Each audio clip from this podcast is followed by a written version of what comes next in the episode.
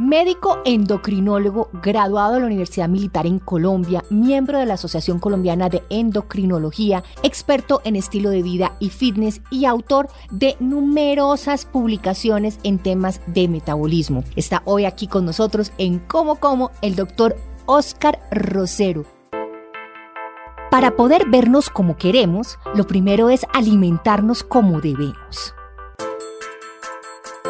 Elegir una nutrición deliciosa, poderosa y sobre todo real. Lo segundo es entender que perder peso no es cuestión de kilos de menos, es un tema de hábitos sanos y sobre todo sostenibles en el tiempo.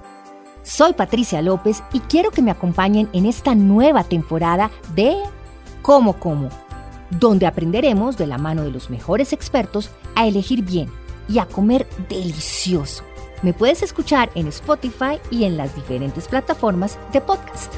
Bienvenidos.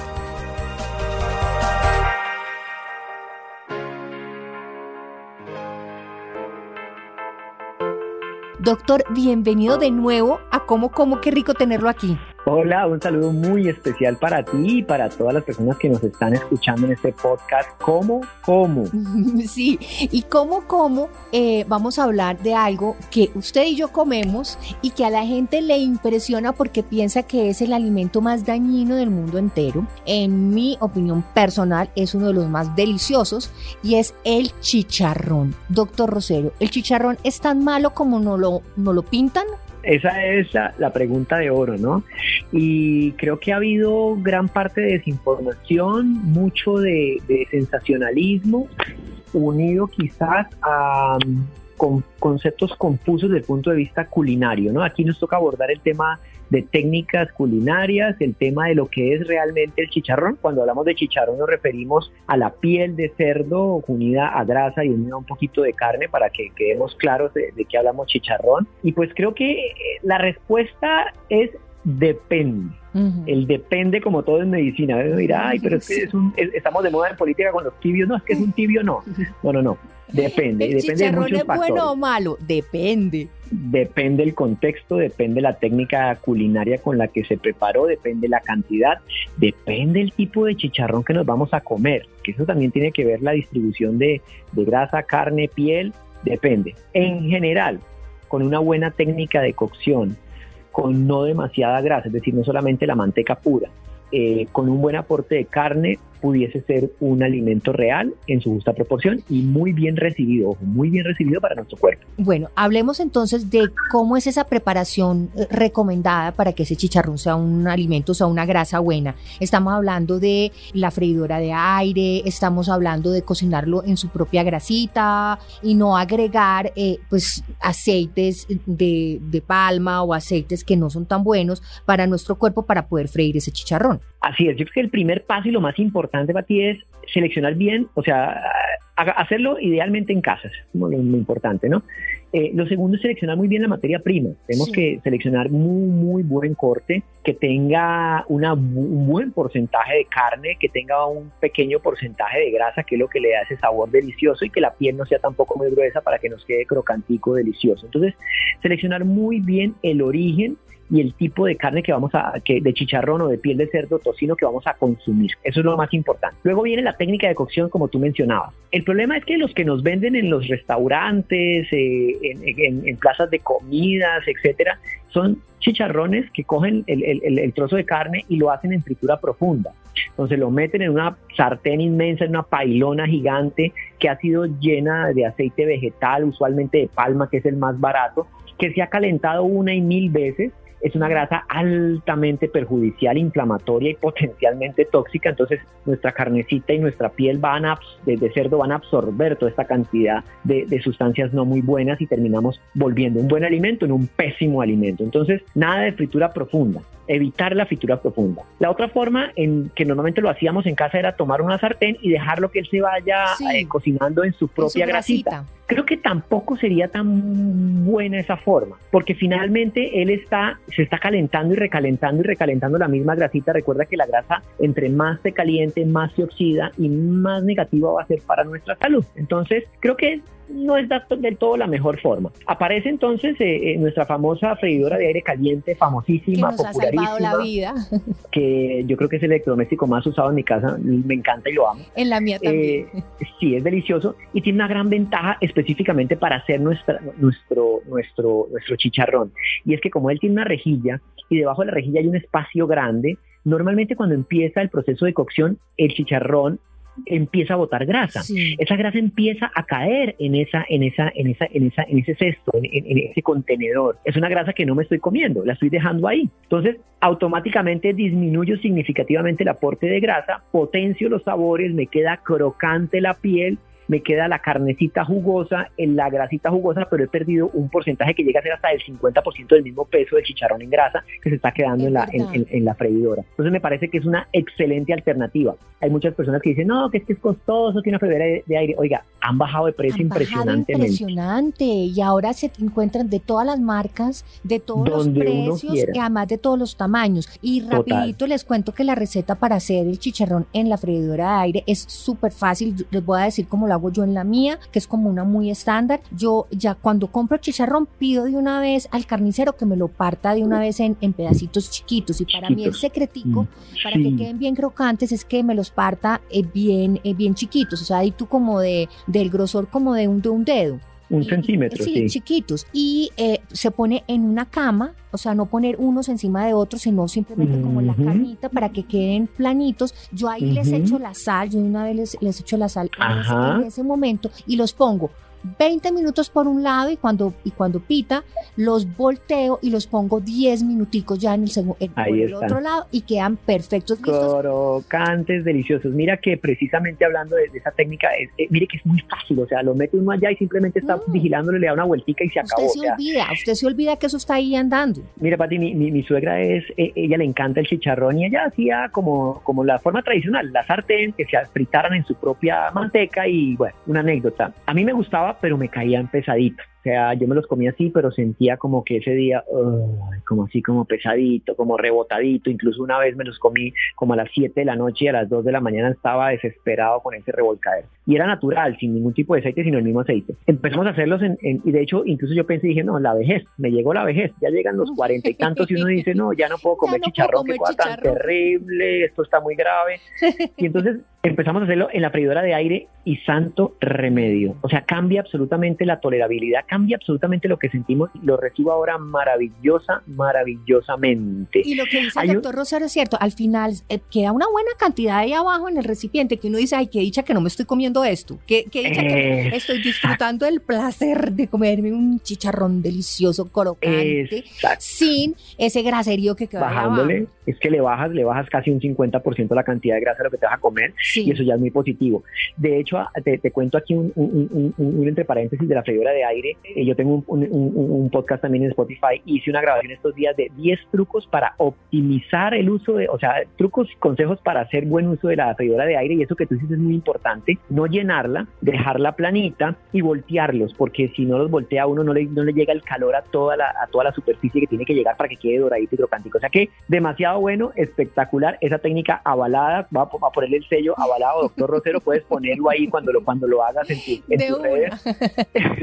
sello, eh, sello de calidad, de garantía que sí, que sí está muy bien para nuestro cuerpo. Doctor Rosero, eh, ¿por qué esa grasita buena en determinado momento se vuelve incluso una aliada, una buena amiga para nuestro metabolismo y para nosotros perder peso, estar alimentados y de verdad, o sea, cuando uno quiere perder peso y se pone a comer grasas buenas, eso funciona muy bien es, algo muy importante. Mira, eh, las grasas tienen la gran ventaja es que nos dan saciedad. Entonces, cuando uno come un alimento con grasita, se va a sentir más lleno. Si bien tienen más calorías que los mismos carbohidratos, me van a dar más, más llenura en el tiempo. Entonces, es mucho más costo efectivo, más su, su asimilación gasta también energía. Ojo con el concepto porque tiene que ser grasas buenas. Hace algunos años, no sé si tú te acuerdas, se popularizó una dieta de, proteínas y en esa dieta de proteínas mandaban a la gente como snack paquetes de chicharrón, de ese chicharrón que venden en paquete. Ojo, paréntesis, no se trata de comer chicharrón que venden en paquete. Eso no funciona. Si ustedes se dan cuenta, los ingredientes son chicharrones que hacen en fritura profunda, en pailones gigantes. Esa vaina no funciona para nadie. O sea, no, y eso no, es mirar los ingredientes de esos chicharrones en paquete y ahí dice aceite, de palma vegetal, o aceite vegetal y cualquier cosa que diga aceite vegetal o de palma, usted huya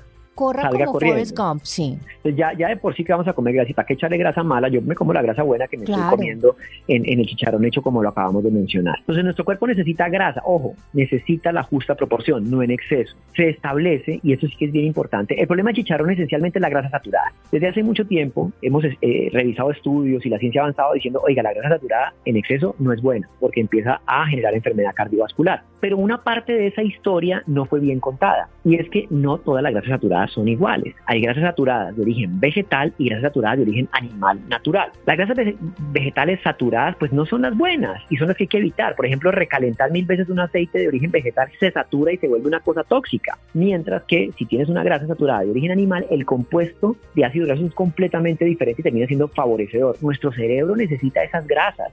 Nuestro corazón trabaja bien con esas grasas, o sea, no hay que Obviamente la clave siempre, siempre, siempre va a ser la moderación. Y, y Sí. las, y las porciones, que yo Las porciones, digo, es que hay gente que dice, no, es que yo lo único que como es eh, frutas. Y yo digo, pero ¿y cuánta No, fruta se nos va la Y mano, no, se yo me nos como va la una mano. papaya. Y yo, no. No, O sí. una ensalada, no, es que yo me como una ensalada. ensalada de y- frutas. O sea, no. No. o sea, yo creo que todo en su justa medida eh, se puede comer y la magia y la gracia de comer rico y delicioso es precisamente uno saber calcular las porciones para poder combinar y comer de todo muy rico. Totalmente. Y fíjate que haciendo, yo hice un análisis matemático, me le metí matemáticas a, Uy, qué bueno.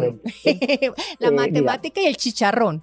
le metí matemática. Entonces, más o menos, una, una porción promedio de chicharrón son 100 gramos. Es, es una porción buena. Ya hay es como un puñadito, es como si uno Un lo calcula como un sí, puñadito, ¿cierto? Si un uno junta como las dos manos un poquito, Compro una libra y lo parto en cinco pedazos y pico esos pedacitos, un puñadito, más o menos 100 gramos en crudo. Esos 100 gramos, el ideal, siempre digo yo, que tenga carnita, porque es que solo grasa tampoco es bueno, que tenga carnita. Entonces, si yo tengo un chicharrón de 100 gramos, el 70% es carne, el 20% es grasa y el 10% es la piel. Ojo, la piel tiene colágeno, la piel tiene proteína buena, tiene colágeno. O sea que ahí tenemos otro beneficio adicional. Entonces tenemos 70 de carne, 20 de grasa y 10% de piel.